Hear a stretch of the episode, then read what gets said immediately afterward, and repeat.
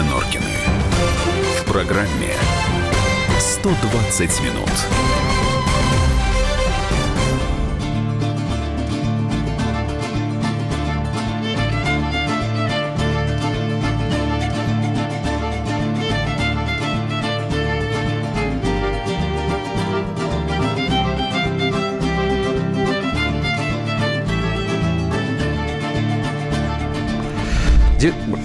Опять сказал 19. 18.05, Комсомольская правда, 120 минут, Сторки, Норкины в студии. Добрый вечер. С Норкиной. Есть Норкины, Здравствуй, да. Россия. Добрый вечер, Москва. Да, экономим время. У нас, сегодня сегодня, да. замечательный день. Наконец-то мы очень ждали А как этого ждали? человека на прошлой неделе. Э, Вот она пришла к нам э, совершенно удивительная, хрупкая, нежная.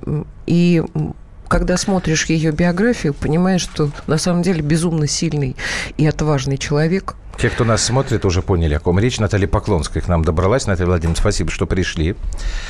Спасибо, добрый вечер Да. всем. Значит, первый час мы посвятим а, разговору с Натальей Поклонской. Сразу, я так понимаю, же у вас вопросы были в тот раз, вы нас тут предали анафеме, где Поклонская. Э, 8 9 6 7 200 ровно 9702, WhatsApp Viber. Пожалуйста, присылайте, потом постараемся вас вывести в эфир, чтобы вы сами могли задать вопросы. Обязательно это Вот, а мы сделаем. будем вместе с отделом политики работать, потому что сразу на сайте это все будет появляться, и в газете потом тоже будет. Но пока у нас прямой эфир. Значит, Наталья Владимировна, я э, не хочу начинать с Матильды. Понятно, что мы никуда от этой темы не уйдем. Но вот как раз у меня э, вопрос следующего плана. У некоторых в последнее время складывалось впечатление, что депутат Поклонская озабочена, озадачена только одной темой. Сейчас мы с Юлей прикроемся нашим великим и ужасным коллегой Владимиром Рудольфовичем Соловьевым. Я не знаю, слышали вы эти слова или нет. Вы сейчас наденьте наушники.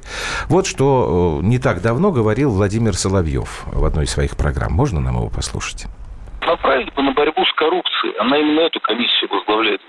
Но мы слышим о госпоже Поклонской исключительно в сфере ее религиозных взглядов. Ну, это замечательно, но, может быть, тогда госпоже Поклонской посвятить свою жизнь служению. Это высокий, я не шучу, душевный подвиг, духовный подвиг. Но в Думе она возглавляет не комиссию по инквизиции и по борьбе с деятелями культуры. Или она желает вообще переписать русскую историю.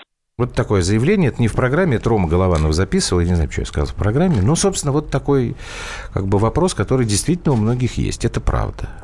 Чем вы занимаетесь в Думе? Ну, конечно, я это, этот комментарий слышала от Владимира Соловьева, потому что очень много э, тематики борьбы с фильмом Матильда. Ну, практически год везде об этом писалось, говорилось, причем под разным углом. Э, кто-то поддерживает, кто-то не поддерживает, но это все моя работа. И кому-то она нравится, кому-то она не нравится. Моя работа была и в прокуратуре. Она кому-то нравилась, кому-то не нравилась.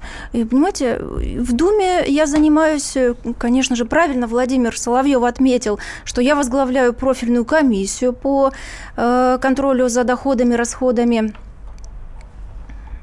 депутатов Государственной Думы, которая, кстати говоря, очень, э, я полагаю, что вот сейчас начинает набирать темп и является эффективной комиссией, потому что э, недавно провела заседание очередное, вернее, внеочередное, э, на котором было принято решение о наличии конфликта интересов э, одного депутата Государственной Думы, это Андрея Палкина, в связи с тем, что он в интересах бизнеса своих сыновей направлял неоднократно депутатские запросы Пояснения были таковы, что а что сыновья не являются членами общества? Можно я вас попрошу уточнить? Господин Палкин – это вот тот, которого называют самым богатым депутатом Государственной Думы. Правильно я, да? Чтобы нашим слушателям было понятно. Да, так его тоже называют. Так, и? Вот. И комиссия поддержала, э, проголосовала единогласно за то, что в действиях депутата усматривается конфликт интересов. Решение комиссии направлено на имя председателя Государственной Думы э, для того, чтобы он уже принял соответствующее решение, и таким образом комиссия угу. показывает, что вот она эффективно а вопросы, работает. А вопросы, связанные с коррупцией вне, а, ну, может быть, я не точно формулирую, но тем не менее, вот как бы вне Государственной Думы. Вот мы с Юлей постоянно у нас возникают эти темы. Один город, вот этот Балашиха, я не знаю, там любой, куда палкой не ткни там или э, пальцем, обязательно вылезает какая-то, ну, очень похожая на коррупционную схему. Вот такими вопросами вы занимаетесь или... Или, или это только Госдума? Да, как, как вот с этим быть?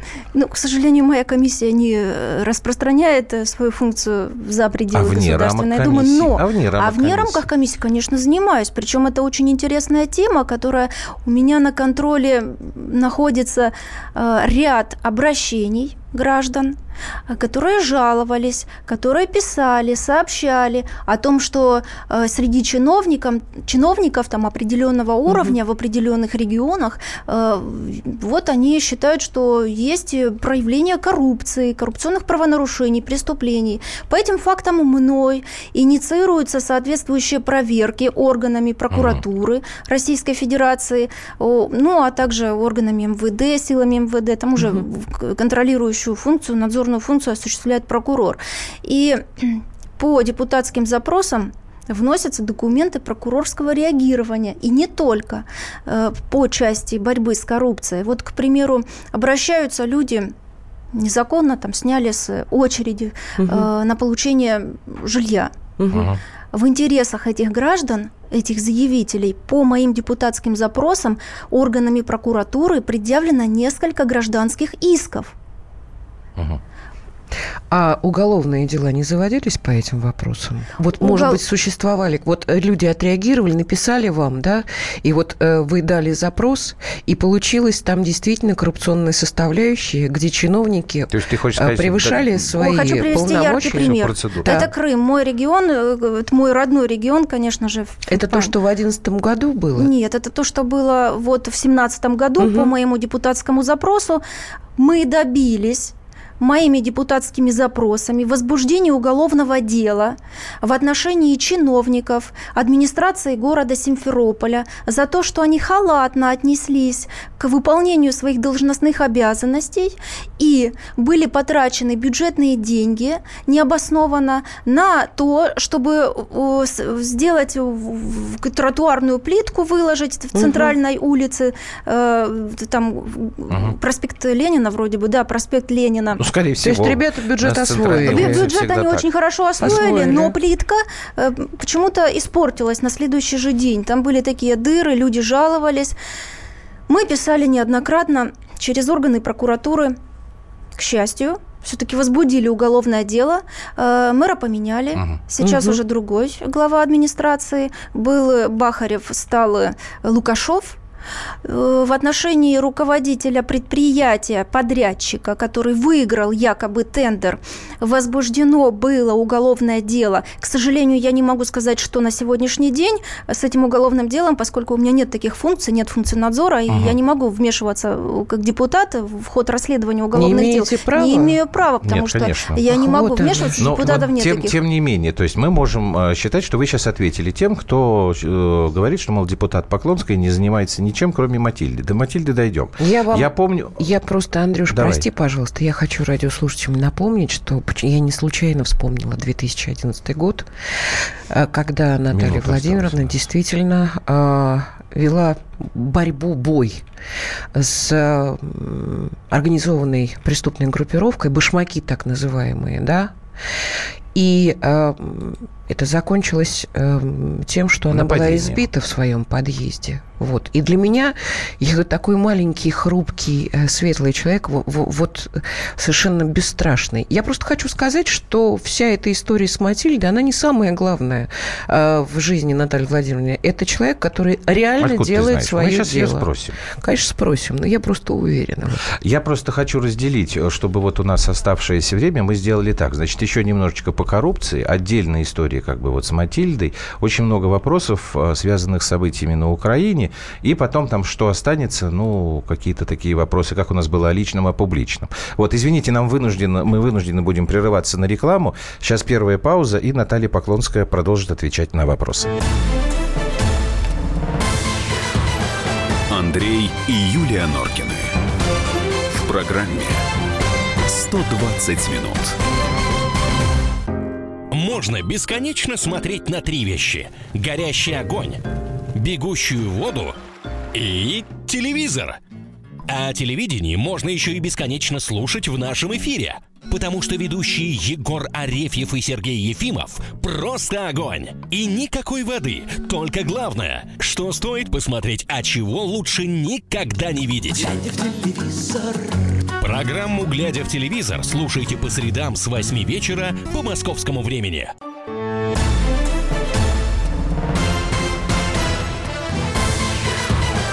Андрей и Юлия Норкины.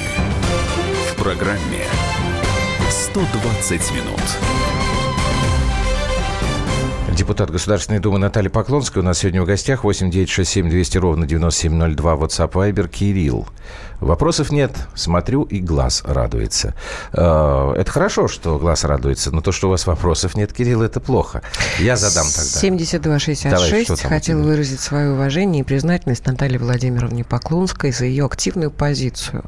Как вам удается поддерживать себя в хорошей спортивной форме при таких нагрузках и еще вести огромную общественную работу? Спасибо. Вот он спрашивает, как удается. Про форму?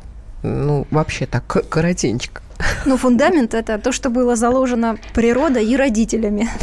Нет, ну вы же говорили, что вы все равно офицер. Офицер должен быть в хорошей ну, я же начала с фундамента. А, то есть вы его Офицер укрепляете. уже, это уже стены, да. А вот по поводу офицера. Значит, я помню в прошлом году, когда вас только избрали в Думу, я тогда еще работал э, на НТВ в программе «Итоги дня», и наш корреспондент Лера Алехина, может, вы помните, такую небольшого росточка девочка, вот она общалась с новыми депутатами, в том числе с вами. И вы ней шли по Тверской. Ой, очень помню. Вот, и она вас спросила, вы себя сейчас кем ощущаете? И вы ответили тогда, что э, я так пытаюсь вспомнить, что, в общем, наверное, вы уже практически перестали ощущать себя прокурором, но, конечно, еще не ощущаете себя депутатом. Вот год прошел. Вы кто сейчас вот для себя? Ну, я продолжу, э, продолжаю оставаться офицером. И, конечно, не буду я врать. Я не могу ощущать себя иначе, нежели прокурор. Я остаюсь быть прокурором даже будучи в Думе. Вы знаете, меня даже в шутку некоторые, проводила я как-то комиссию по конфликту интересов, по контролю за доходами, расходами депутатов, и она была закрыта, потому что члены комиссии не поддержали присутствие журналистов, угу. приняли решение о закрытом проведении. Так вот, на рассмотрении было три депутата. Один из них очень разнервничался и говорит, а вы не разговариваете с нами как прокурор, вы не в прокуратуре. Угу. Поэтому даже некоторые мои коллеги воспринимают меня как прокурор. Конечно, я депутат, но в душе я не могу не могу я все вот взять и выбросить. Я выросла, а я выучилась можно, в прокуратуре. Можно вам задать вопрос как э, прокурору в душе и бывшему по должности? Как вы относитесь к делу Улюкаева? Ничего подобного в нашей истории никогда не было. Федеральный министр садится по жесткой статье, получает очень серьезный срок. Я знаю, что вы давали комментарий, но какой-то такой очень-очень... Обтекаемый. Обтекаемый, да. Да, хотелось бы по делу Улюкаева быть очень корректной. Почему? Потому что в отношении Улюкаева постановлен обвинительный приговор. Мера наказания – 8 лет лишения свободы строгого режима. Ему 61 год. Мне в своей практике приходилось э, просить различные виды и меру наказания в отношении разных преступников, которые признавались судом виновными. Поэтому я знаю, что это такое. Я знаю, что не просто сказать, вот там негодяй, преступник будет сидеть. Нет. Это наказание, которое нужно отбыть. И вот здесь тоже надо как-то подходить очень корректно. Каждый получит э, за, за деяния свои сполна. Нет, это, это понятно, что каждому воздастся. Суд, а вы как... Суд. Объясните мне тогда, Наталья Владимировна, наказание вот для вас это что? Это а, возможность для человека раскаяться, там, осознать, и вот за эти годы, которые он проводит, ну, вот как бы очиститься, да? Или это что-то другое? Потому что вот в ваших словах э, я слышу такое не совсем, наверное, понятное как бы в основном людям присутствие милосердия. Прокурор и милосердие – это вещи несовместные. Ну, в нашем представлении. А вы тут что-то беспокоитесь, что ему дали 8 лет при 61-летнем возрасте. Нет, прокурор это не милосердие... ваше дело, это... Э, Про прокурор и милосердие как раз-таки прокурор должен быть человечным. Э, Если говорить о приговоре, на котором можно напомнить э, лишний раз свою фамилию. Вот, э, допустим, стать и пок- покритиковать. Вот негодяй, такой, э, такой чиновник федерального уровня совершил такое... Да мало, давайте ему еще больше. И таким образом э, себя продемонстрировать, заявить свою фамилию. Либо кто-то другой скажет, ну, зачем же такой большой срок, как он, бедный человек, то же самое. Это называется, вот я воспринимаю это как такой своего рода пиар. Пиар своего имени. То, что человек получил такой приговор, то, что суд вынес такой приговор, кто бы что ни говорил, нравится кому-то, не нравится этот приговор, мера наказания, суд постановил такое решение. Мгм. И только вышестоящий суд имеет право сказать и дать оценку этому приговору. Тогда, э, вы простите меня ради бога, тогда мы будем переходить к Матильде, потому что этот скандал э, обошелся без суда, суда же никакого не было, да, но была история, э, как бы связанная с осуждением фильма, и многие эту историю связывают однозначно с вами. Значит, для того, чтобы мы все подготовились, я предлагаю сейчас послушать Алексея Учителя, постановщика этого фильма «Матильда», который, собственно, говорит о своем конфликте с Натальей Поклонской. Парадокс, как мне кажется, заключается в том, что Поклонская не видела картину. И э, мои предложения через прессу, и у меня даже была личная встреча с ней пятиминутная, я ей сказал, понимаете, вы можете говорить все те же самые слова, обвинять меня в чем угодно. Пожалуйста, это ваше право, но только посмотрите, и после этого вы имеете моральное и человеческое право об этом говорить. На что мне последовал ответ, мне не надо смотреть. Ну, тогда я не понимаю, о чем мы говорим. Ну, вот такой странный человек, мне кажется, это такое у нее Фрейд, э, на мой взгляд. Я ее по-человечески понимаю. Она буквально влюблена в фигуру Николая II, и, по-моему, этого не скрывает, но переносит это все на какую-то вот государственную основу, причем никакие предупреждения со стороны, я уж не знаю, кто только не говорил и не выступал, и пресс-секретарь президента, и премьер наш, и даже президент на прямой линии сказал, все равно вот она не успокаивает. Какой кошмар. Ужас. Обиделся Ужас. Алексей Ефимович, президент сказал, а Поклонская не успокоилась. Ну, тут много всего, на самом деле. Э, Ну, вот э, Матильда вышла, прошла. Э, На прошлой неделе вышли «Звездные войны», которые за один уикенд в России заработали ровно столько же, сколько Матильда за все время проката. Ну, все, конфликт закрыт для вас? А можно я скажу, чем отличается политик от прокурора? Ну, если вы считаете, что это будет Конечно. ответ, давайте.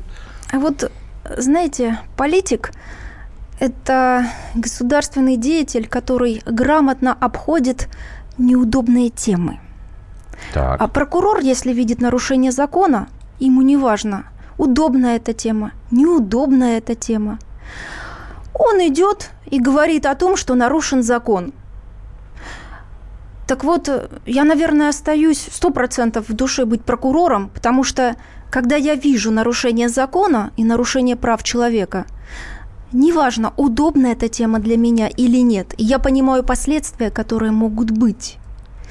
И я их переживаю, эти последствия. Но все, что касается Матильды, я сказала сполна, целый год говорила. Кому надо, тот услышал. Кто не хочет слышать, тот не услышал. Повторяться, я считаю, это будет не совсем правильно, потому что, ну, как один мудрец арабский сказал, когда мне друг сказал один раз, я тебе поверил, а когда ты стал повторяться, это уже неубедительно. Я не буду повторяться, я все сказала. Браво, Наталья, пишут так. Пишут, Поклонская заага- заангажированный своими тараканами чиновник, хуже не придумаешь. Видите, мнения разделяются. Наташа, мы с тобой, вы молодец. А черноты везде хватает. Написал нам 7348. Вот, и э, надо сказать, что приходят ваши сообщения э, достаточно слушателям сейчас э, разные, да. Восхитительная минутку, не Поклонская, да, вот э, сколько э, Сколько Поклонская получила от учителя за пиар фильма. Ну, это, кстати, тема, которая потом, да, возникла. И на самом деле, я не знаю, вы с этим согласились или нет, но вы э, внесли огромный вклад, на самом деле, в рекламную кампанию фильма. Вы это понимаете, нет?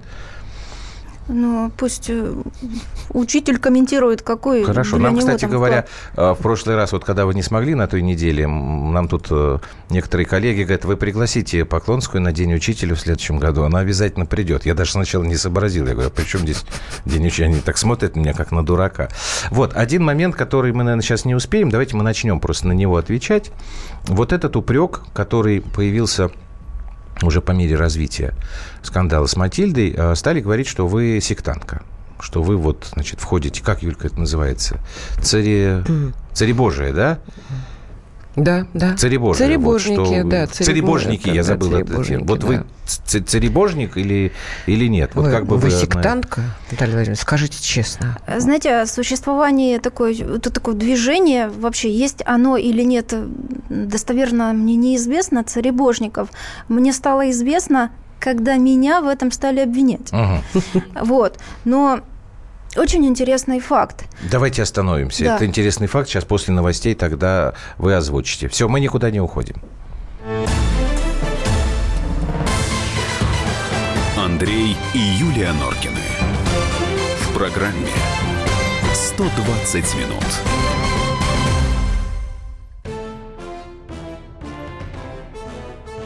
Товарищи солдаты и офицеры российской армии. Полковник Баронец разрешает обратиться. Звоните и задавайте накопившиеся вопросы. Угроза НАТО, жилье для военнослужащих и перевооружение России. Обо всем этом Виктор Баронец знает лучше других. Программу «Военное ревю» слушайте по будням в 11 утра и в 5 вечера по московскому времени.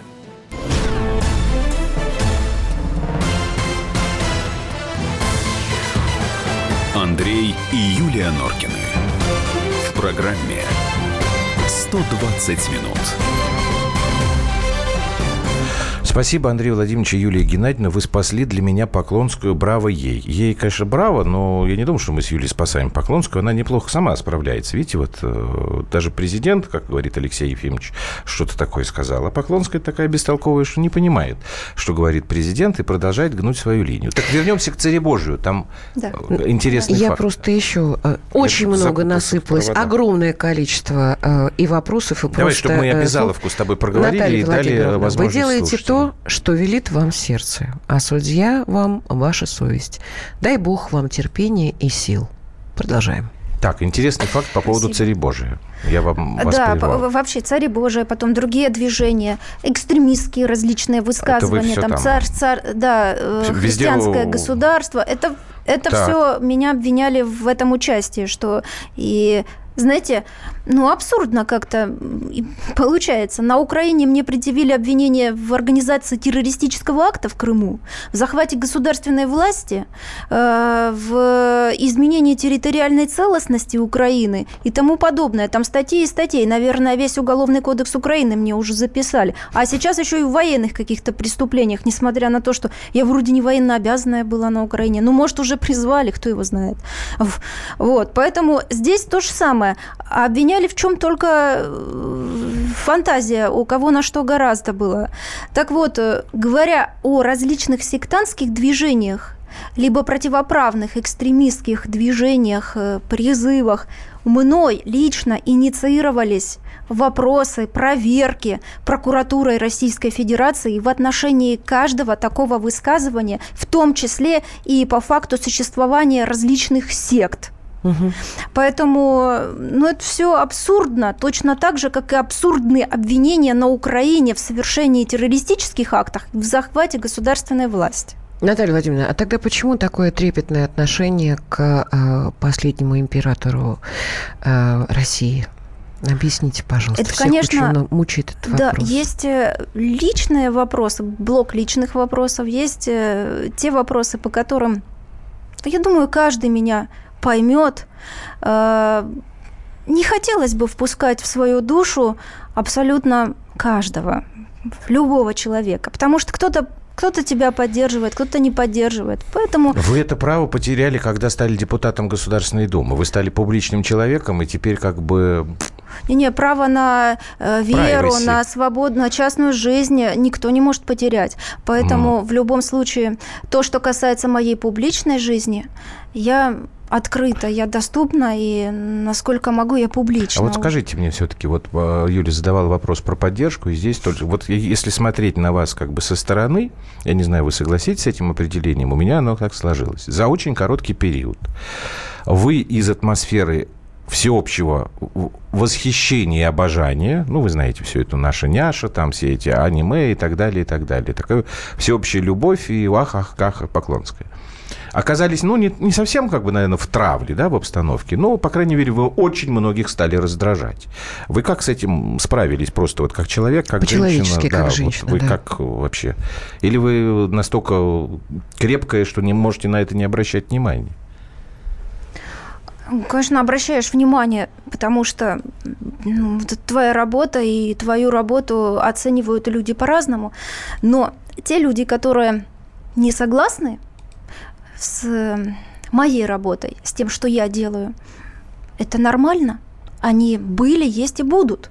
Поэтому совершенно спокойно я отношусь э, к тому, как меня воспринимают, положительно, негативно. Но если бы я заботилась о своем имидже, вот э, няши, мяши, там такой бы старалась быть всегда, чтобы всем нравиться, все меня любили, я бы, наверное, занимала какую-то другую должность. А я говорю, я удобные, неудобные темы. Но если я вижу, что нарушен закон, если я вижу, что нарушены права, я за справедливость. Я делаю, поверьте, я делаю все искренне.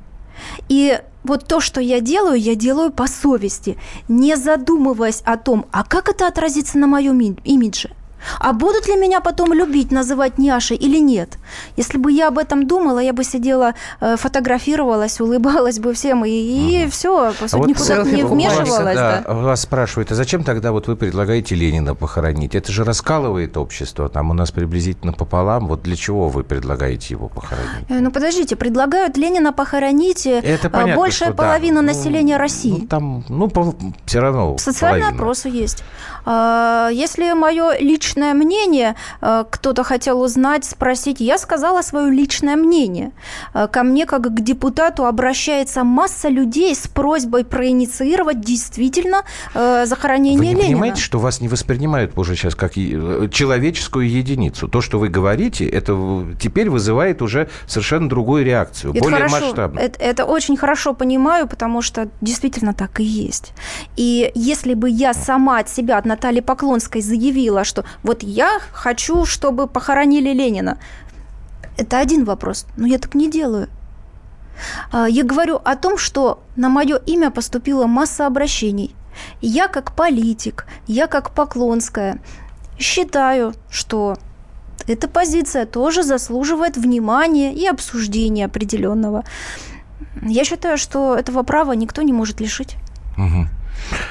Так, давайте к Украине переходить. Я еще раз напоминаю, я просто хочу, чтобы прямой эфир у нас был. А, Значит, есть некоторые как бы сомнения, что ли, я не знаю, в том, что ваша работа во времена Крыма украинского, она, ну, в общем, сейчас вот некоторым как бы не нравится, да?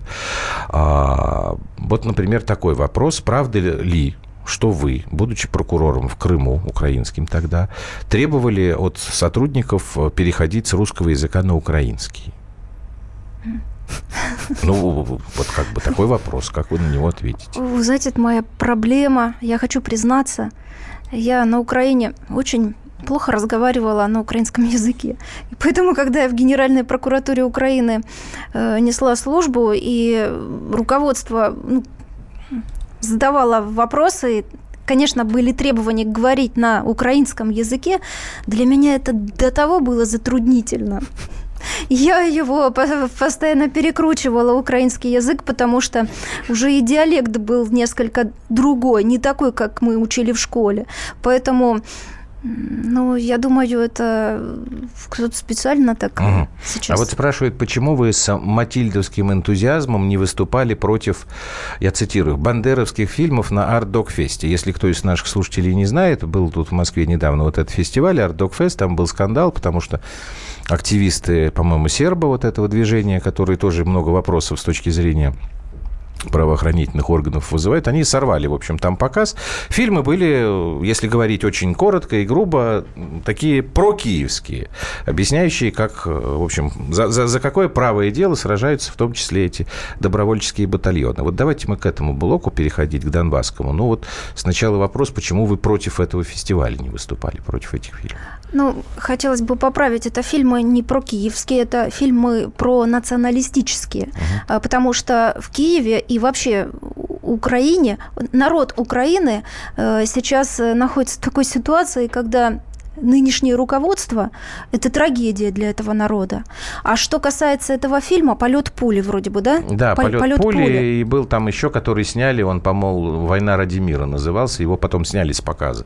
Да, я узнала о, об этих фильмах э, в пятницу буквально, получила обращение от организации «Сербы», это обращение незамедлительно было направлено по принадлежности уполномоченному по правам человека Российской Федерации, генеральному прокурору России, чтобы э, они разбирались, поскольку у них такие полномочия и компетенция именно э, в части защиты прав человека э, тех людей, которые задержаны и сегодня якобы должны быть направлены на Украину, а там они объявлены в розыск, либо включены в сайт «Миротворец», где объявили их уже полумертвыми, так скажем, то есть угрожает угрожает жизни и здоровью их пребывания на Украине.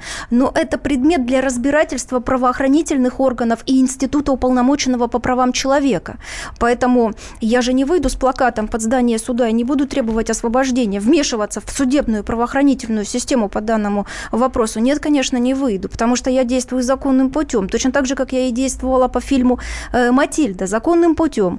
Мы обращались, направляли депутатские запросы, инициировали проверки, назначали экспертизы. И я не голословно говорила о том, что там нарушены э, нормативные акты и нарушен закон. У меня на это были определенные доказательства и есть, которые я направляла в компетентные я органы. Я так понимаю, что здесь больше спрашивают о тех, кто привез эти фильмы в Москву и решил их показывать. Вот вы сказали, что это, в общем, пронационалистические фильмы.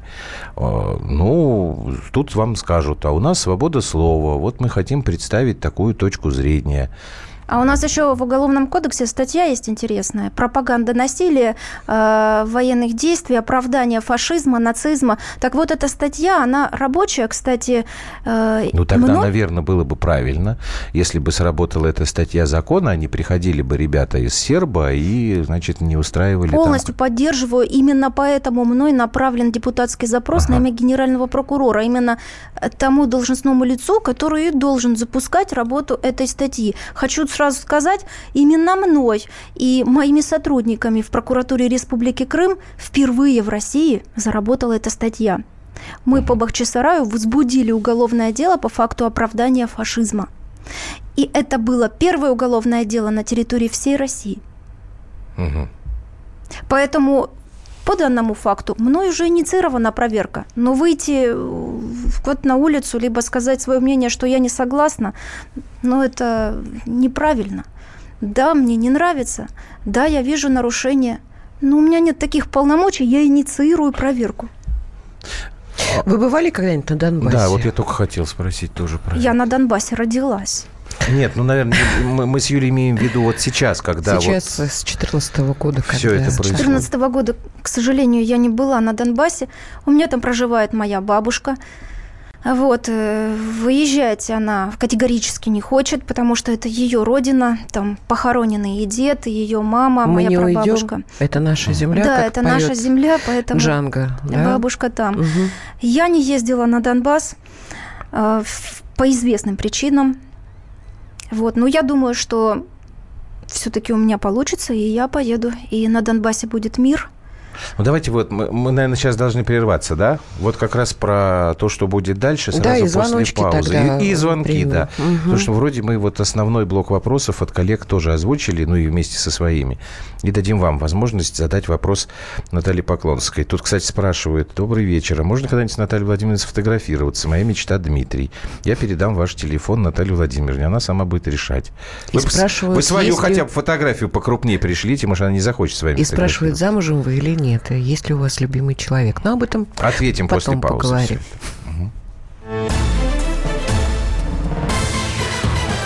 Андрей и Юлия Норкины. В программе 120 минут.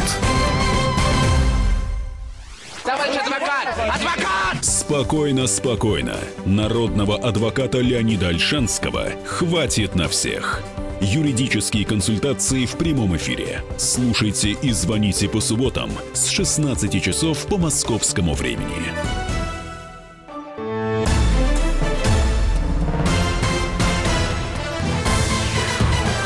Андрей и Юлия Норкины. В программе 120 минут. 18.47, плюс 8 967 200 ровно 9702. В программе 120 минут у нас а, с Юлией в гостях Наталья Поклонская, депутат Государственной Думы. Я нашла этот вопрос, Давай. который ты просил. Потому что очень много, очень много. Ну, может, мы сразу объявим, не вопросов. будем э, лицемерить. Друзья мои, мы продлеваем эфир с Натальей Поклонской до 20.00. Ви- А мы, кстати, даже анонс сегодня не дали. Вот наши коллеги, которые должны были к нам прийти, они послушали тоже, увидели, какой огромный объем вопросов вы присылаете, и сказали, что идите, ребята, и мучайте Поклонскую дальше. Восхитительная Наталья, миллионы русских за вас. Как нам отвечать на кампанию по дискредитации вашей? И как нам голосовать на выборах, по вашему мнению? Вот такой вопрос. Спасибо большое. Такой вопрос очень. Сейчас. э, Приятно. 8 800 Очень 200 человеческий ровно такой. 9702. Прямой эфир. Давайте мы сейчас вот тогда будем с вами разговаривать. К Украине, к Донбассу вернемся чуть позже. Да, все. Ну, по поводу дискредитации. Совершенно не нужно никак отвечать. Э, Знаете, ответит э, моя работа, время и жизнь. По поводу выборов и за кого голосовать, ну, ну, конечно же, за нашего президента. А почему? Самого лучшего президента. А почему? Потому что... Он вот там четвертый или сколько там, 20 лет сидит, как у нас говорят, ничего не сделал хорошего за это время. Я вспоминаю э, как бы то, что вот Ты у меня в программе... Да, причем молодые. Им говорят, слушайте, ребята, вы, вы, Баба вы даже против, в детский всегда. сад еще не ходили в то время. Ну вот э, с другой стороны, ну почему? Почему? Чем хорош Путин-то? Вот чем? Он, видите, вас критикует. Учителя э, немножко защитил. Владимир Владимирович вернул нам родину. В Крыму очень хорошо чувствуют и знают вкус победы. И когда, знаете, чтобы хорошо понять э, цену самого важного, вот э, люди понимают, когда у них отбирают, отнимают. В свое время Крым потерял родину. Впрочем, как и на Украине много чего было потеряно. Вот сейчас потеряно. Ну, вообще-то мы все и родину потеряли. Вот Все союзные возраста. республики Когда Мы нам- когда- немножко постарше вас. говорят, что да, Советский Союз все больше и чаще и чаще вспоминается то время. И люди вообще забыли о том, что стояли в очередях У нас за есть звонок, туалетной на самом бумагой деле. или чем был дефицит. Наталья Владимировна, наденьте Но обстановка наушники, была совершенно... Было другое отношение друг к другу людей. И было государство с идеей собственного государства, собственного развития и человеческого достоинства. Очень много наших с Андрюшей действительно ровесников об этом вспоминает, и У живя нас в звонок разных... из э, Крыма. Из Крыма вот как звонок. раз Владимир из Крыма. э, вы можете Родной задать Крым. свой вопрос Наталье Поклонской. Добрый вечер. Добрый. Добрый Здравствуйте. вечер.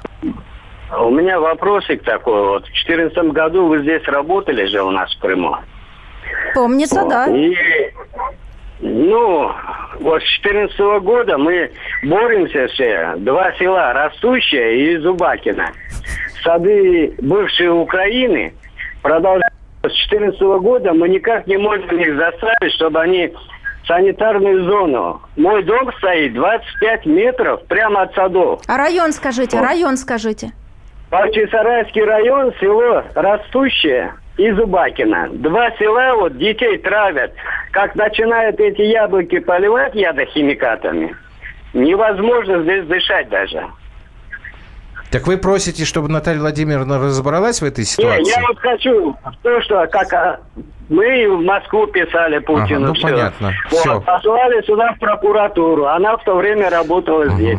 Там Статников есть такой прокурор. Владимир, И Владимир, пишет- да, Симферопольский Да, межрайонный природоохранный прокурор. Я вас услышала. Возьмем на контроль, сделаем депутатский запрос на имя генерального прокурора и министра экологии.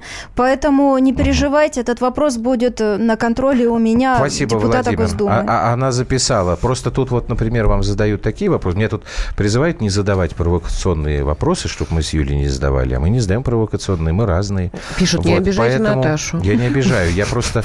Здесь в вопросе Владимира э, было, э, был намек на то, что это все началось еще во время бытности Натальи Владимировны прокуророй в прокурором в Крыму. Я потерял этот вопрос сейчас, но суть его была такая. А за какие такие заслуги в таком возрасте э, вы стали прокурором?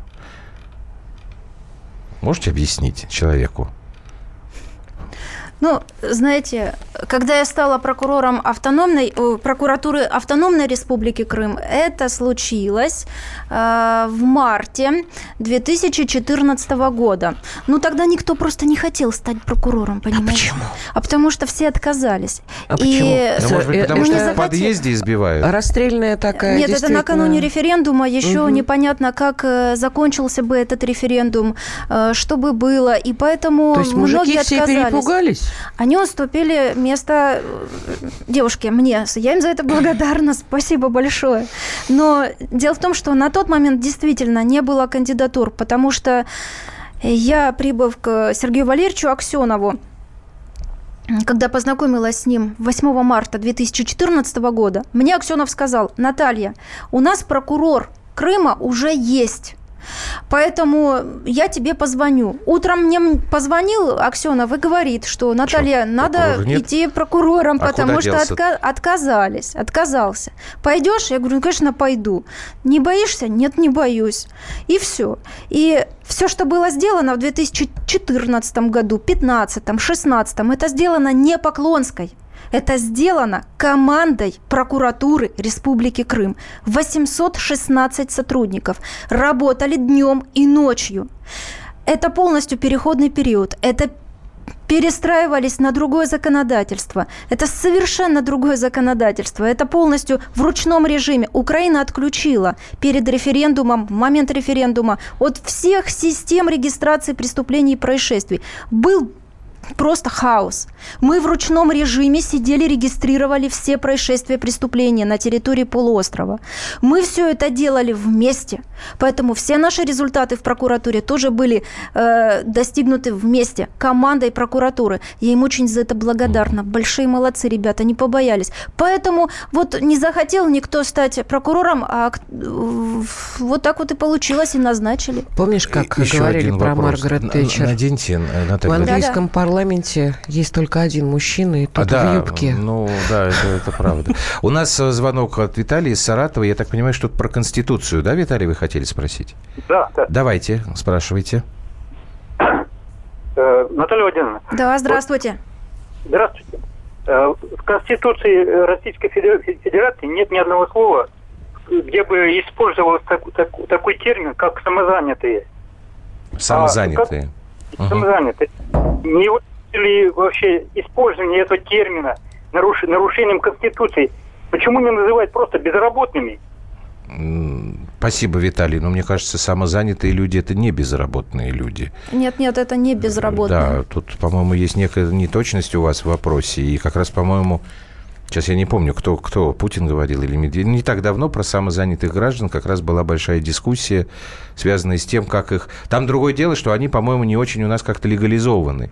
Они не платят налоги, там вот что-то вокруг этого был разговор. Социально не Я защищены. просто не очень помню. И в том Одним числе. словом, да, Да, социально да, не да. защищены. Это категория э, граждан. Но в любом случае э, над этим вопросом работает и профильный комитет, и все соответствующие ведомства, которые, которым поручено изучить этот вопрос. Ну, я запрошу информацию и будем смотреть. В Конституции, действительно, если в Конституцию инициировать э, любые малейшие изменения, то вот, существует вот, определенный вот скажите, порядок. Вот скажите, вот мы с Юлей, когда ведем программы, постоянно у нас спор. Она говорит, надо менять Конституцию. Я говорю, зачем? Она у нас, говорю, типа хорошая, просто законы не исполняет. Но у нее есть один козырь, против которого я не могу ничего. Она говорит, там, где касается идеологии. Как да, ты потому говоришь? что, Ель... э, потому что я считаю, что это Ельцинская конституция, которая направлена против нашего государства в э, пользу э, других государств. Угу. Раз. И там отсутствует самое главное. Мы государство, в котором не должно быть идеологии. Мы не имеем права на идеологию. Не имеем. Мне кажется, что это катастрофа. Не знаю, как Наталья Владимировна на это отреагирует, но вот я э, советский человек, я считаю, что у государства должна быть идеология обязательно. Ну, я хочу сказать, что у нас есть самое важное. У нас есть национальная идея, патриотизм. Поэтому говорить об идеологии ну, история. Это тоже идеология. Нет, это, это должно быть национальная так идея, патриотизм. Вот давайте здесь я вас прерву, потому что сейчас посыпятся вопросы. А, а что значит патриотизм как национальная идея? Я уверен, что сейчас придет какая-нибудь фраза, что вы нас научите Родину любить. Значит, мы делаем сейчас перерыв небольшой на рекламу на новости. И Наталья Поклонская еще час в эфире радио «Комсомольская правда». Андрей и Юлия Норкины. В программе 120 минут. Будьте всегда в курсе событий. Установите на свой смартфон приложение «Радио Комсомольская правда». Слушайте в любой точке мира. Актуальные новости, эксклюзивные интервью, профессиональные комментарии. Доступны версии для iOS и Android. «Радио Комсомольская правда» в вашем мобильном.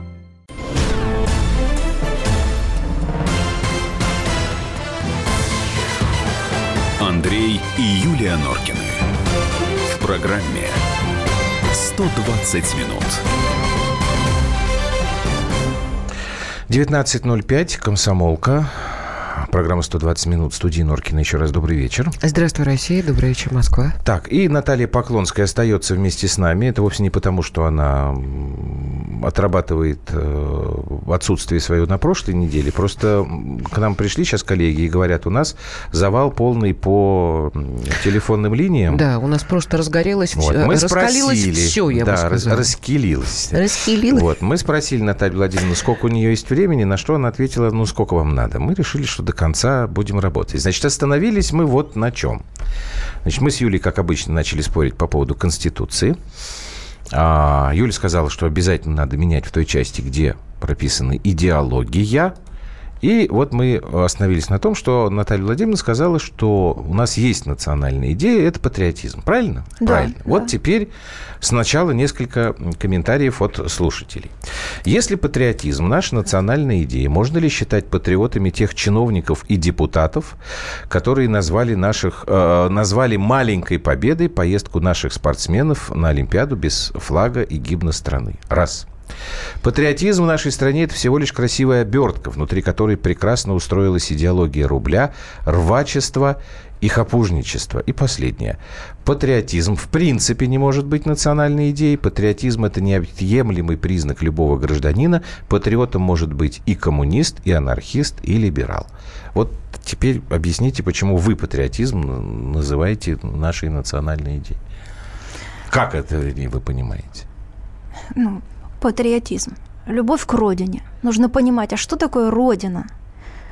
А что для этой родины готов отдать каждый из вас?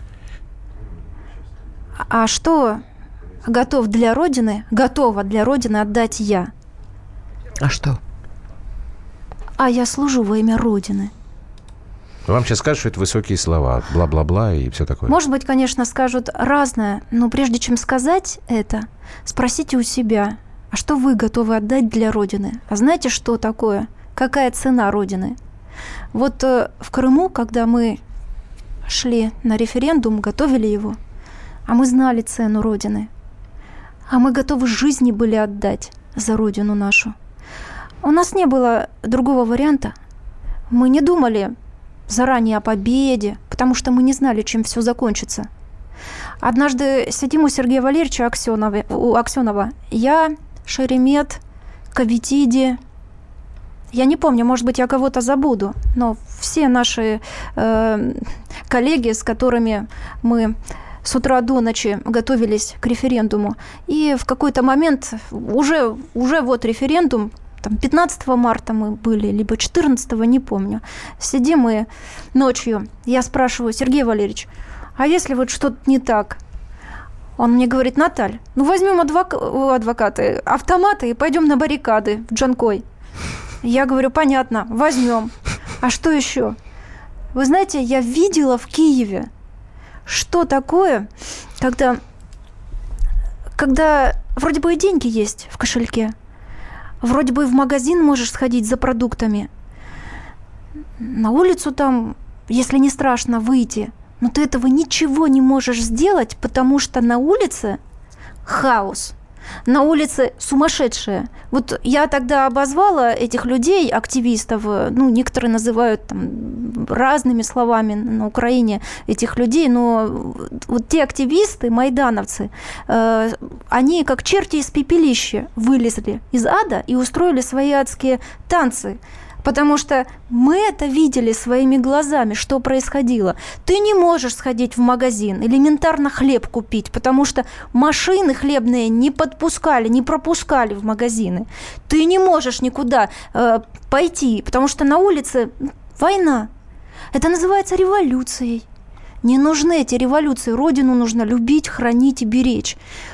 Потому что потом да без родины далеко не пойдешь. Вот у нас некоторые реагируют радостно на чертей из пепелища. Вот туда спрашивают, всех ли чертей из пепелища Поклонская победила в своей жизни. Сейчас дойдем до этого. По поводу патриотизма еще все-таки э, такой вопрос, на мой взгляд, неплохой. А, а у жителей Рублевки и Балашихи одна родина, как вы считаете? Надо спрашивать у жителей э, Рублевки и Балашихи. Э, родина у всех одна. Ее нужно любить ценить а и мне беречь, кажется, поверьте. Вот, что, по-моему, не очень она одна. Юлька, ты как думаешь?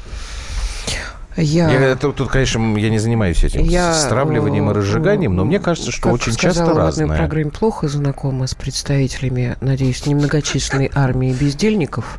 Я имею в виду Рублевку. Но они, там выяснилось, случае, что те, далеко не все на Рублевке на бездельники. Первый канал в ток-шоу, обсуждая, сколько пар обуви и любовников каждая имеет. Ну, не обязательно сейчас Но мне кажется, что э, жители Балашихи, они больше знают, что такое Родина, а потому что интересно? там живут... А потому что там в большинстве своем живут советские люди которые жили Рублевки, там, которые народили что ли? детей, а дети эти переня... все равно переняли нашу совковость. Угу. Хоть ты тресни, а что такое совки? Что такое э, жители Советского Союза? Сергей Это люди, которые не имеют стержень. в Вайбер, пожалуйста, и, поня... я не и могу мне вам тоже ответить. звонит. Да, и, напишите, которые, или звоните которые абсолютно эфир. четко понимают, что такое Родина. Что так? Это некрасивые слова. Это, это ежедневный труд не только Ну, во благо своей задницы, это, во, это труд Нас во с тобой благо, просто в том числе своей страны. Каждый день. Наталья Тяпкой, Владимировна, тяп-тяп, наушники. тяп-тяп. Вот Давайте. так вот. Так, Али Муратович из Симферополя опять у нас. Крым. Вот Крым как-то дозванивается. Спасибо крымчанам. Да. Задавайте свой вопрос. Э, Добрый вечер, Наталья Владимировна. Добрый вечер. Э, Я извиняюсь, что побеспокоил вас. У меня э, вопрос, касающийся миграционной амнистии в отношении представителей репрессированных народов, которые в силу обстоятельств э, сейчас в настоящее время находятся в Крыму на нелегальном положении, так скажем. Э, Что э, либо решается по этому вопросу, я отслеживаю. Я к вам обращался, мое обращение направили министру внутренних дел с просьбой, чтобы мне ответили. Но, к сожалению, с Министерства внутренних дел я ответ не получил на свое обращение. И вот буквально недавно ваш коллега, оказывается, Руслан Исмаилович провел совещание с представителями МВД, Минюста и Федерального агентства по делам национальности. Мгм. Но опять-таки этот вопрос э, вроде как бы не решается в правовом поле. Там вроде как бы э, Руслан Исмаилович обратился на имя министра внутренних дел с просьбой решить вопрос легализации.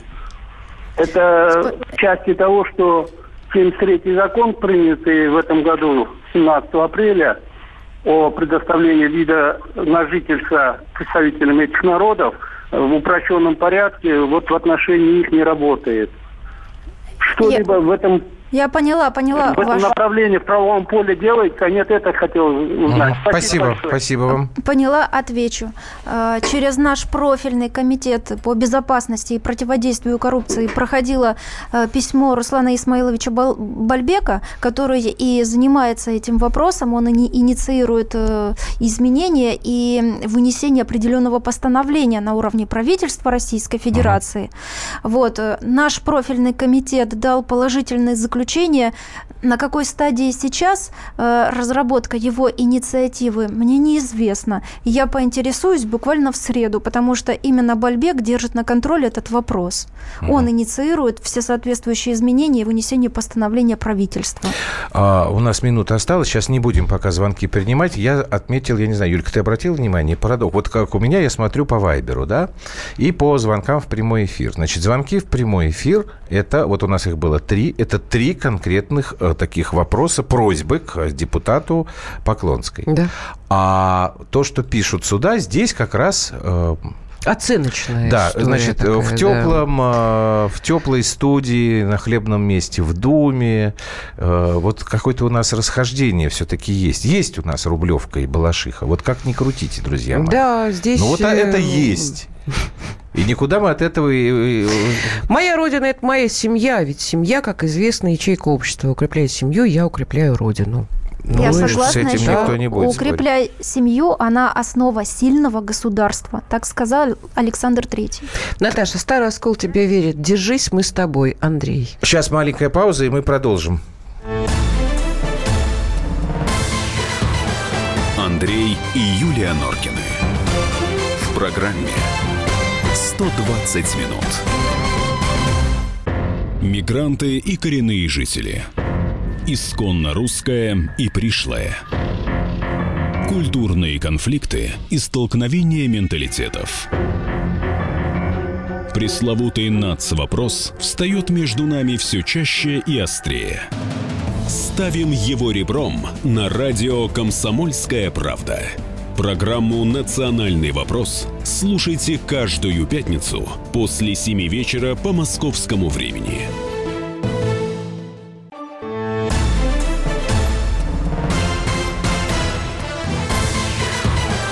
Андрей и Юлия Норкины. В программе 120 минут.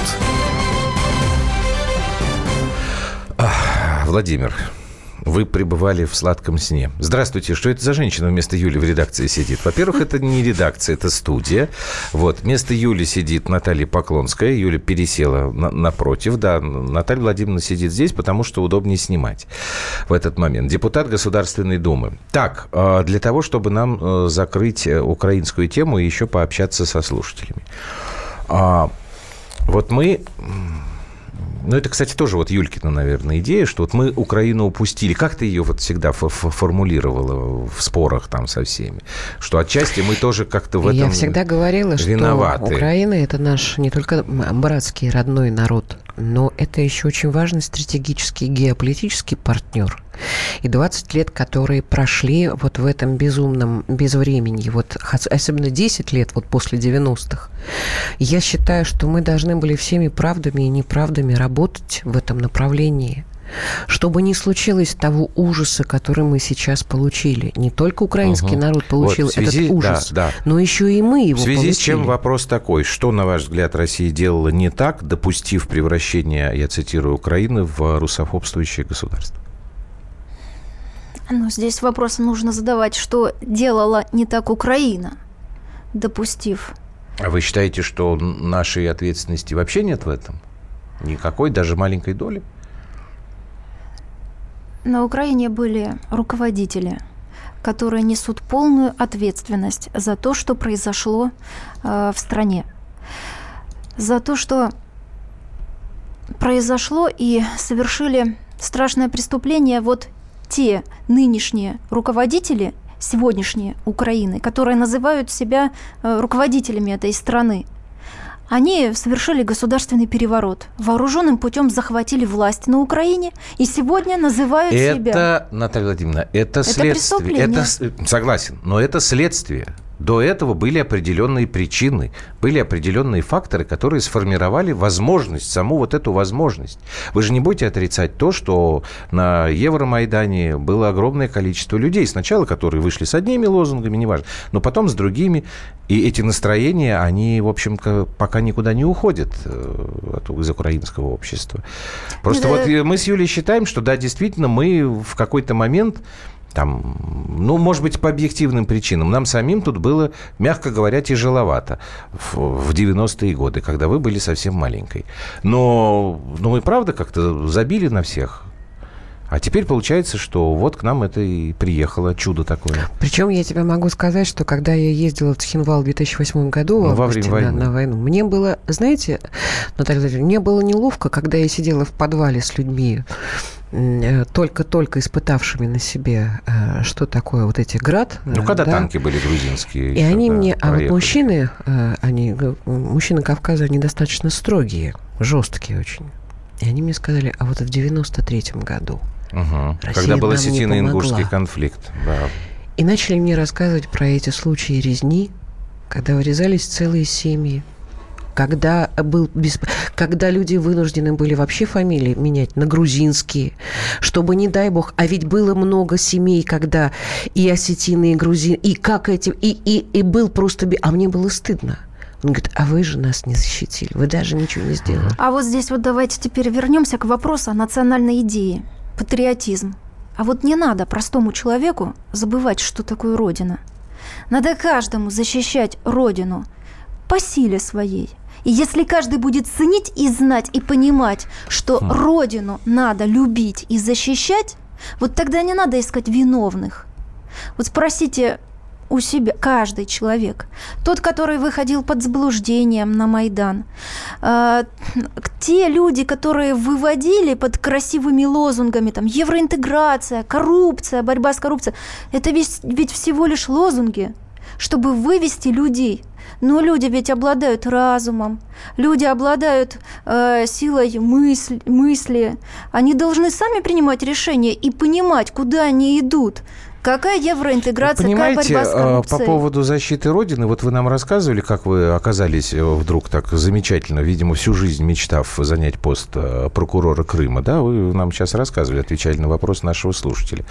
Ну, так э, здесь ровно та же самая история, потому что мы вот с Юлей неоднократно у нас были такие эпизоды, когда здоровые, физически здоровые мужчины с того же самого Донбасса находятся здесь, территории России, работают, не работают. Ну, в общем, как бы и обвиняют нас, не нас конкретно, а нас, Россию, в том, что мы их не защищаем. Вопрос возникает сразу. А ты что здесь делаешь-то? Бери автомат и иди свою родину защищай. Нет. То, что вы говорите, наверное, правильно, но хлопотно, страшно. А вдруг Нет, чего? Ну, надо сказать, Понимаете? что в Цхинвале, в Осетии, в э, Южной достаточно много ополченцев были. Просто, Нет, просто... ну так и сейчас и на Донбассе тоже есть ополченцы, но не все. Я не буду говорить про Кавказскую войну, там была другая история, и я как бы там Но там не еще свидетель. поубивали наших миротворцев. Это, это на, твоя, да, ты можешь да? рассказать. Это но сейчас понятно. же здесь действительно есть люди, которые считают, что мы должны всем все Да мы все, все всем должны. Решить. Просто, понимаете, я тоже хочу по поводу юго-востока Украины э, сказать, что там смелые люди.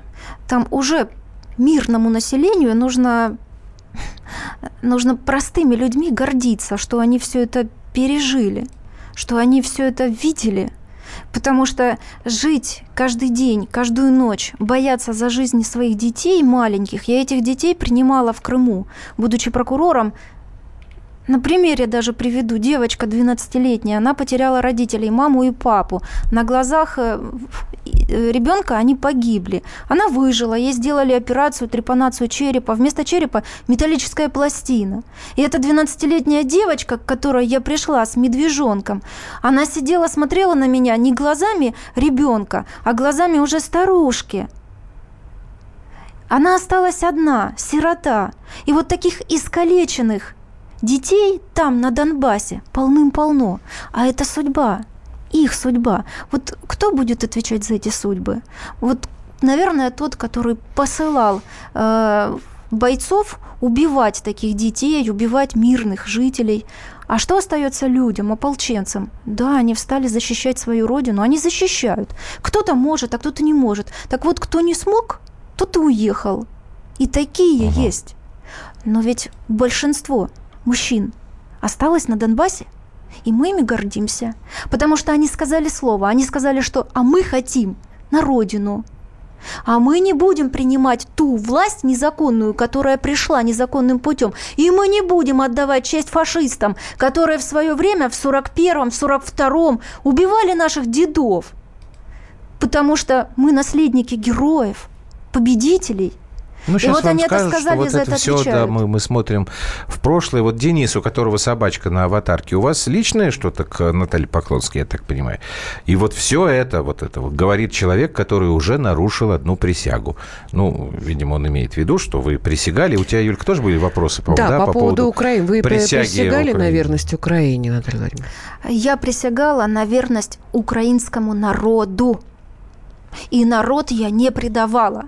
Я отстаивала интересы народа, проживающего в Крыму, в автономной республике Крым, у которой была своя конституция, в которой прописано было право проведения референдума, право на самореализацию, которое прописано в Уставе Организации Объединенных Наций. И я как прокурор, который надзираю за соблюдением прав человека на территории полуострова, дала возможность, обеспечила правопорядок реализ... при реализации данного права неотъемлемого.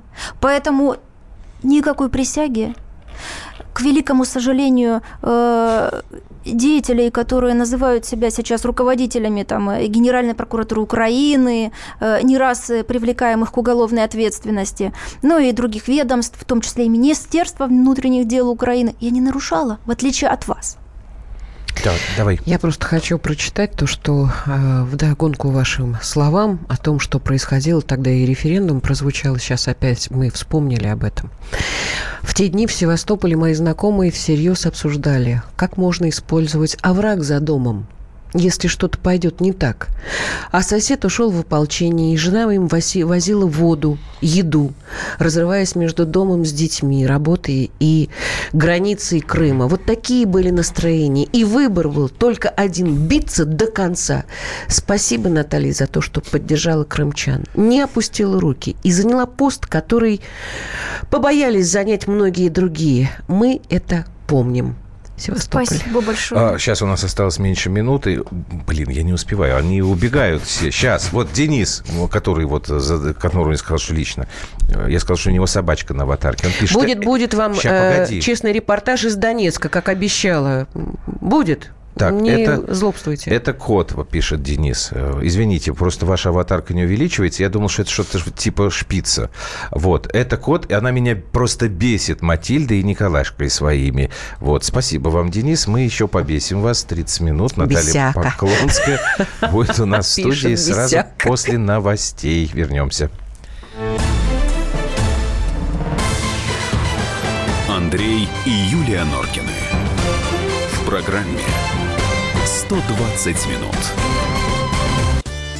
Каждый вторник с 10 утра по московскому времени в программе «Главное вовремя» садово-огородные советы в прямом эфире. Про все, что э, зеленое, скажем так, хочу, чтобы радиослушатели задавали свои вопросы.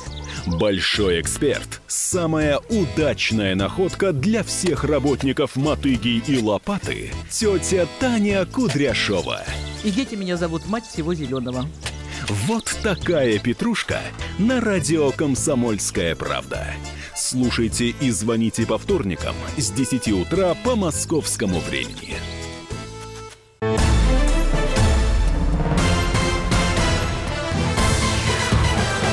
Андрей и Юлия Норкины. В программе 120 минут. пишут и обормоты. Ну, давай, У меня у меня. огромное количество и умничка, и красавица. И если бы вся Нет, дома была разные. похожа на Поклонскую, то сколько можно было бы решить проблем? А так все только штаны протирают и бабло Видимо, тебе пилят. больше Балашиха пишет. Не WhatsApp, обижайте а мне в нашу зайку. Так. Игорь Телемастер, Андрей, зачем такие огромные микрофоны закрывать лица? А это чтобы, деточка, ты нас лучше слышал. Браво, Наташа, поддерживаем. Из Донецка. Про нас, оставшихся здесь, Наталья говорит, все правильно. Как же можно так нагло врать? Сейчас меня стошнит. Ну, в общем, как бы вот такие вопросы. А, что Наталья думает про заявление Собчак о Крыме? Я напомню, значит, Ксения Собчак, когда только-только начинала свою кампанию по выдвижению кандидатом в кандидаты президента, и она сказала, что с точки зрения международного права, права Крым украинский точка. Я цитирую дословно. Так что Ну, скажешь? я, я уже, конечно, высказывала свое отношение к этому Ну, заявлению. Видимо, еще люди все равно Наверное, сто- хотят э, про такое это заявление было сделано не с точки зрения международного права, а с точки зрения э, цитируемости и э, пиара. Потому что такое заявление – это прямо хамское отношение к выбору людей, к выбору крымчан. Вот и все. Наталья, вы молодец. Нормальные люди с правоконсервативной позиции вас поддерживают. На тех, что с котами на аватарке, хипстеров, лобстеров, внимания не обращайте. Нельзя так, э, ребята. Надо, к сожалению, на всех внимание обращать, иначе мы тогда с вами никуда не сдвинемся с места. У нас еще есть один обязательный элемент, ну, желательный, который их, э, я хотел использовать. И чтобы мы Украину уже за- за- закрыли. Просто вы начали... Сейчас наденьте наушники, пожалуйста. Вы начали говорить о том, что как бы в этом во всем виновата Украина. Вот наш коллега Андрей Медведев, политический обозреватель ВГТРК, он э, конкретный пример приводил. А, Это как бы, на его взгляд, одна из причин того, почему все так именно вот произошло, как произошло. Тоже э, Роман Голованов его записал. Можно нам вот эти слова Андрея сейчас поставить? Фанаты там на Украине, они э, были костяком правых организаций, они в какой-то момент стали силой очень серьезной да, в руках украинских олигархов, в руках э, деструктивных э, каких-то элементов. Фанаты стали ударным отрядом Майдан. Фанаты стали костяком очень многих карательных батальонов. Посмотрите, фанаты Днепра, фанаты Харьковского металлиста, Одесского черноморца и так далее. Посмотрите, как они там выступают на стадионах. Когда они поют там массово «Войны света», когда они массово прыгают, кричат москалей на ножи. То есть э, для них, да, в тот момент уже был определен вектор, кого им считать врагами. Здесь тоже для фанатов кто-то пытается определить вектор, кого считать врагами. Тех, кто неправильно оценивает личность Николая II. Или тех, кто, значит, там э, не готов обсуждать фильм «Матильда», который еще на экран это не вышел.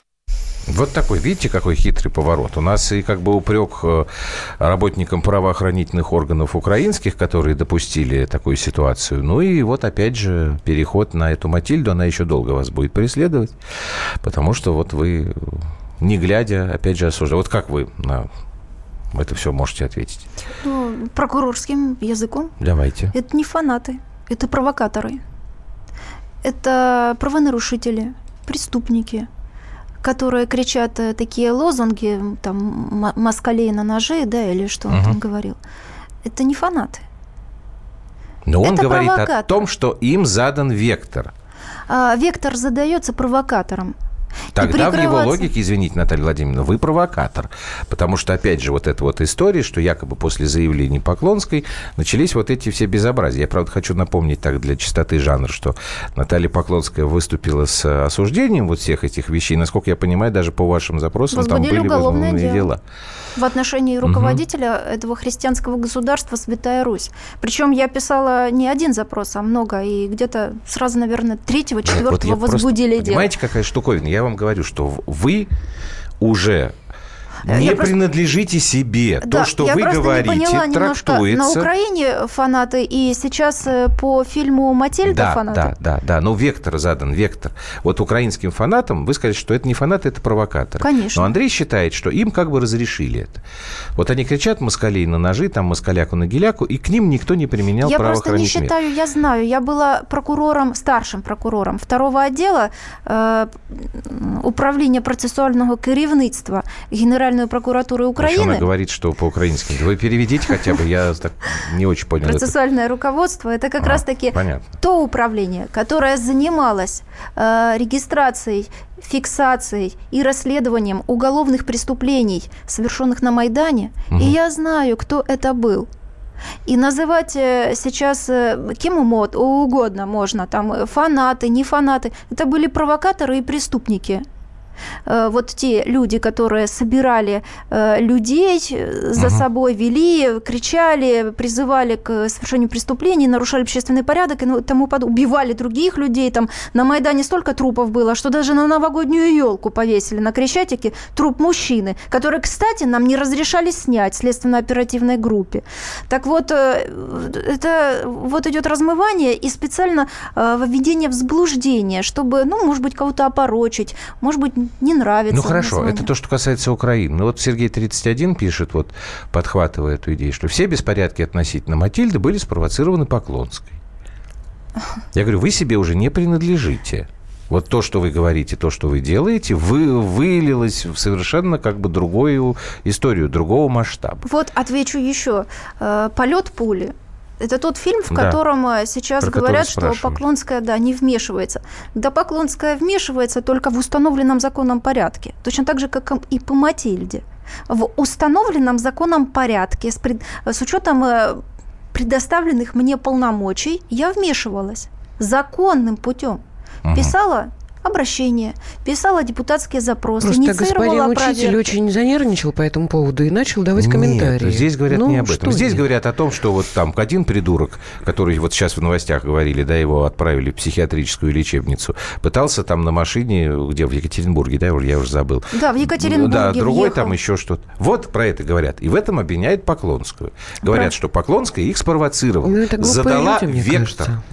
Ну, такое мнение есть, и оно достаточно распространено. А что это за история с Шкитовым? Госпожа Поклонская еще следит за судьбой Шкитова или Шкитова? Ну, и не, сомневайтесь, конечно же, слежу. И все А я не хорошо. знаю, что это за история. Александр Федорович это заместитель прокурора города Симферополя, который внес э, предостережение кинотеатрам, э, где незаконно э, были показаны трейлеры и рекламы фильма Матильда. А что с значит незаконно? А с нарушением закона о рекламе. Ага. Преждевременно. То есть еще Так. не было выдано прокатного удостоверения, а уже э, абсолютно на 100%, на 200 рекламировался фильм. Здесь был нарушен федеральный закон о рекламе.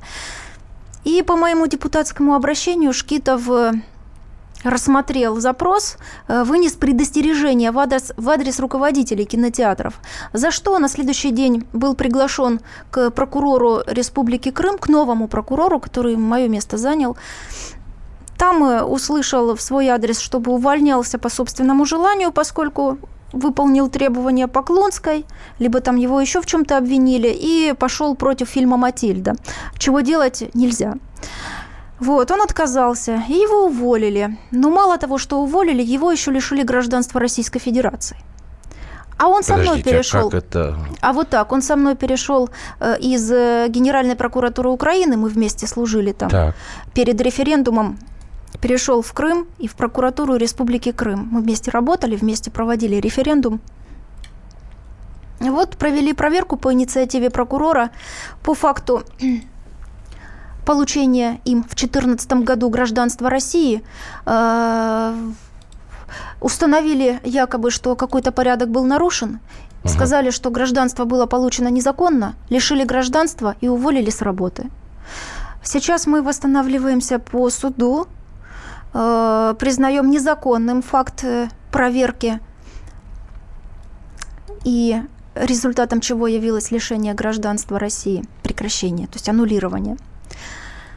Ну и дальше потом э, Александр Федорович сам решит, где ему служить и как дальше быть. Но гражданство мы восстанавливаем через суд.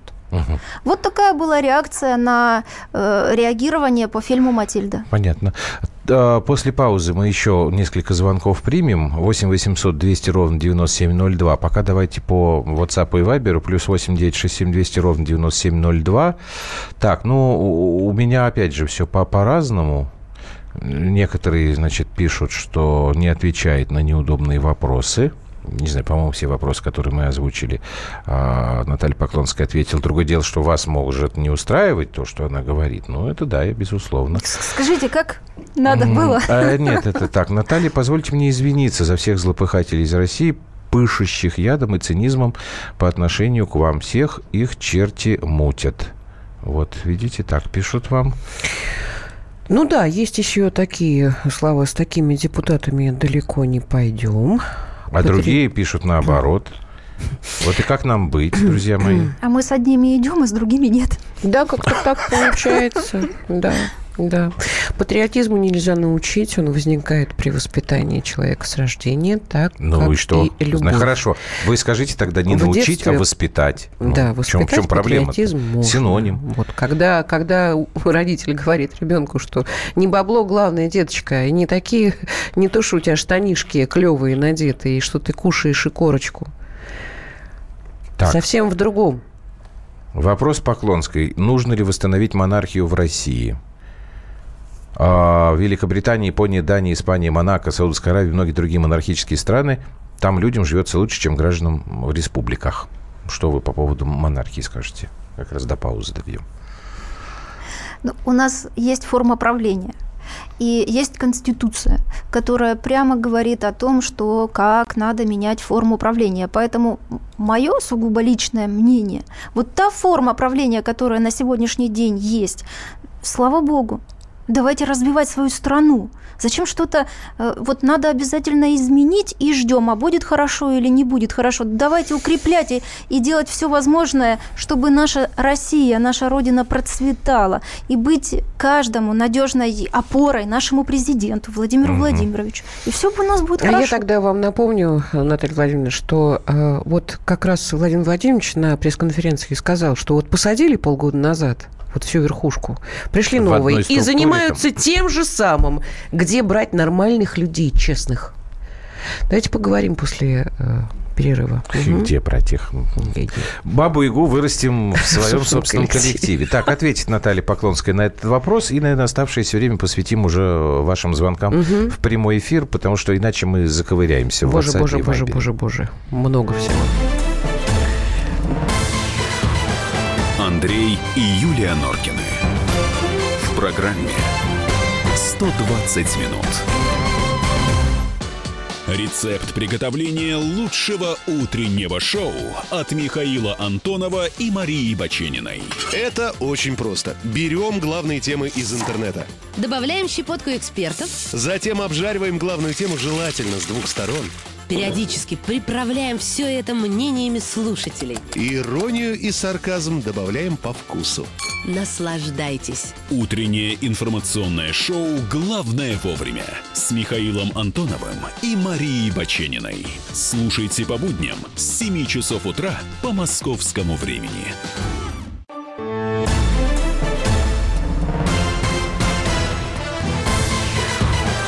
Андрей и Юлия Норкины программе 120 минут. Так, Наталья Поклонская сегодня в программе 120 минут. Сейчас будем принимать ваши звонки 8 800 200 ровно 9702. Да, надевайте наушники, пока звоните. Значит, коротко. Когда выйдет книжка, спрашивают. Когда книжка выйдет? Наверное, к Новому году не успеем, но в начале Так, где, будете, где будете встречать Новый год? В кругу семьи. Так, какое любите ли вы готовить и какое ваше любимое блюдо? Так задумалась. Ну, разное. Ну, там, ну... Как, Салатики, э, там... Вообще, так, судя по вам, вы ничего не едите. Так, э, Мама знает, как это, я святым очень... духом я, питаетесь. Очень ем. Особенно по вечерам, когда приезжаю Когда с Думы да? часов в 11. Какая разница, что есть? Ну, Наталья, э, которая Гусева, спрашивают, поэтому я и задаю вопрос. Так, Михаил из Вологды нам дозвонился. Михаил, здрасте, задавайте свой вопрос. Здравствуйте. Здравствуйте. Я была у вас в Вологде, кстати. Наталья Владимировна, у меня такой вопрос. Э, В Черном море, насколько я знаю, десятки, если не сотни миллионов тонн сероводорода. Правительство не рассматривался вопрос о его переработке? Ведь если бы снабжать э, Крым водородом, это вообще экологически чистый энер- энергоресурс. Тем более там рабочие места и все такое. Ну, в Крыму есть... Это был бы огромный плюс. Да, Не спасибо. говоря уже о экологическом эффекте. Спасибо. В Крыму есть и предприятие Черноморнефтегаз, который э, ведет э, добычу, разработку и газа. Э, Поэтому, чтобы отвечать на ваш вопрос, э, я, конечно, напишу определенную информацию э, руководству Крыма, но я не могу ответить, не знаю, рассматривается или нет. Так, ну а что нам с нормальными людьми э, делать? Вот э, Юля задала вопрос, тут уже э, злобный наш слушатель из Ставрополя, что Да. надо, надо государству их воспитывать, а не херней мается. Где взять нормальных Мощно. и честных? Норкина, как всегда, оригинально. Разве Улюкаев, Васильева, Сердюков и так далее они нормальные? А вот честные где найти? Ха. Без работы останетесь. Обсуждать некого будет. Осуждать, да честные обсуждать? а, обсуждать, да. А, обсуждать. Ну, честно, это, это и есть нормальные. Как еще на государственном э, на э, должности государственной, да, должны быть честные люди прежде всего. Потому что нормальные, психи, психически нормальные, это само собой. Как вы считаете, Наташа? Ну, должна быть Честные. совесть. Ну, Совесть. естественно. У чиновника должна быть совесть. И знаете еще, с чиновника больший спрос. Вот кому больше дано, с того больше спрашивается. Поэтому Наталья Владимировна, а как нас, на- нам спрашивать-то с них? Вот он приходит в, какой-нибудь, в каком-нибудь маленьком городочке. Вот он занимает чиновничью свою должность. И начинается, потому что мы-то для него, простой народ, мы-то такая ботва, которая, ну, э, за счет которой можно делать, э, собственно, деньги. Это не только деньги, некоторые даже получают какое-то моральное удовлетворение, когда издеваются над людьми простыми, сидя у себя в кабинете маленьким начальником. Да, это правда. А вот что с ними делать? Как на них управу-то людям найти?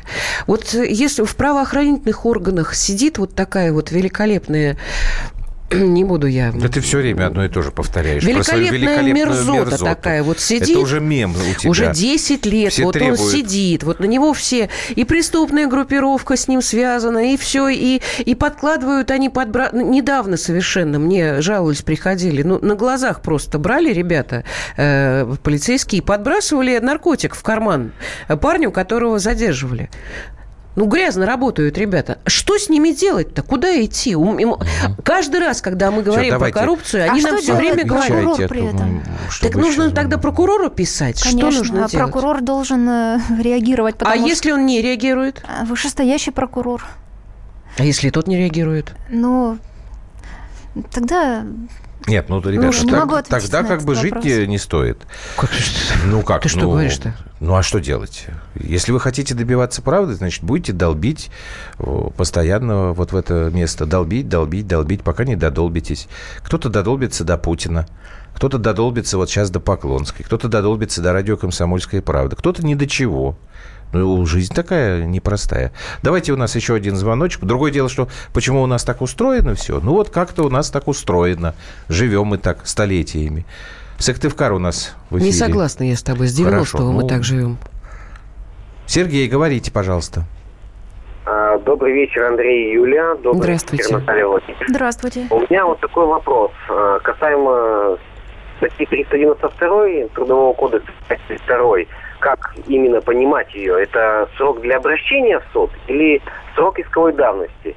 И второе, вторая часть вопроса – это когда государство уберет брешь в законе о том, что проверки организации происходят не в том городе, где предприятие, а в том, где находится офис, где все кристально, чисто и аккуратно. Хотя на самом предприятии грубые нарушения, то есть... Спасибо, Пон- понятно, а вот это записали вопрос. история. Я тоже всегда думала, Удивительно, что у нас все вопросы в прямом эфире, они все совершенно конкретные. Да, Наталья Владимировна, отмечайте, тут я потом почитаю кое-что еще успею. Да, но я, опять-таки я вернусь к органам прокуратуры. Если есть конкретные факты нарушений законодательства э, на предприятии, неважно, где оно зарегистрировано, где находится филиал, офис, то именно по месту нахождения этого филиала, этого офиса, там, где нарушен закон, вот э, именно там и организовывается проверка по представлению, по требованию прокурора.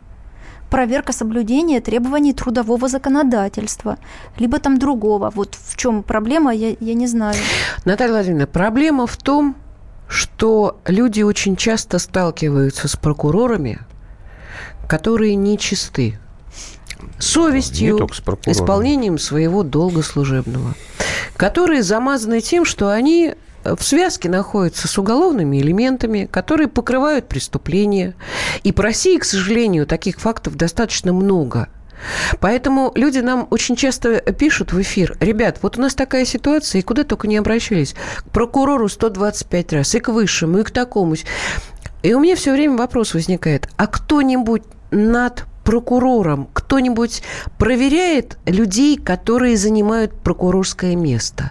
Есть у вас какая-то вот эта история, когда э, понятно, что могут и посмотреть, какими, э, чем занимается прокурор? И честно ли он выполняет свою работу? Есть такая служба, но, к сожалению, нет второй службы, которая бы смотрела за этой службой. Это внутренняя безопасность прокуратуры, Генеральной прокуратуры России. Но, понимаете, здесь э, невозможно, э, как э, некий замкнутый круг. Если есть такая проблема, если есть бездействие со стороны прокуроров, ну, пожалуйста, ну, может быть, обращайтесь в вышестоящую прокуратуру. Если не слышат, ну, обращайтесь, ну, обращайтесь ко мне. Я очень прошу прощения у всех тех людей, которые, обратившись ко мне, может быть, не получили тех ответов, которые э, угу. они ожидали. Либо я не смогла чего-то сделать. Но поверьте, я очень старалась. И не всегда получается даже с первого Но раза. у вас там, пока еще раза. каденция не закончилась, еще будете в Думе работать. Два сообщения зачитаю у нас в конце. Очень приторные, слащавые беседы, еще по головке осталось погладить, вызывает она своей беззащитной внешностью и манерами желание ее защитить. Обманчиво это однако. Абсолютно согласна, что ни на один неудобный вопрос НВ не ответила, ушла. Так это политика. Ти-ти-ти, я не против нее, но уважения она не вызывает. Никакой честности и открытости на Донбасс не ездила. А зачем депутатские запросы на все обращения проще писать в Москве сидячи? Татьяна. И еще одно. Наталья Владимировна, без всяких шуток, на такую женщину, как вы, можно смело ставить в пример подрастающим девочкам, своей дочке в частности. Над вами обязательно будут много шутить, и не всегда лицеприятно, но вы все равно оставайтесь сама собой. Александр Саратов. Наталья Поклонская была сегодня в эфире программы «120 минут». Мы вас всех благодарим за внимание и заканчиваем. Наталья Владимировна, вот так вот. Это для вас. Ух ты. Спасибо. Спасибо, вам большое. До завтра. Успеха и сил. Tu recuerdo vive en mí. Yo que fui tu amor del alma y a tu vida tanto di. ¿Qué será de ti? ¿Dónde estás que ya a mi atardecer ya no has vuelto más? ¿Quién te cuidará?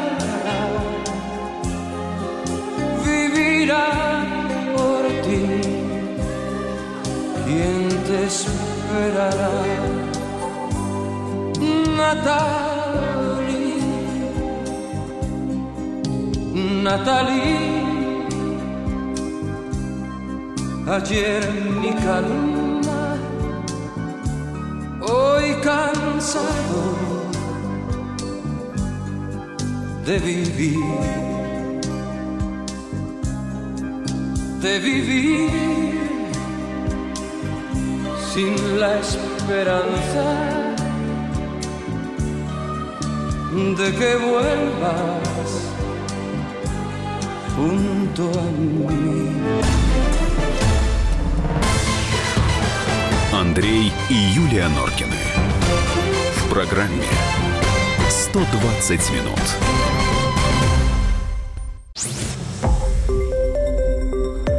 Радио «Комсомольская правда». Более сотни городов вещания и многомиллионная аудитория. Челябинск 95 и 3 FM. Керчь 103 и 6 FM. Красноярск 107 и 1 FM. Москва 97 и 2 FM. Слушаем всей страной.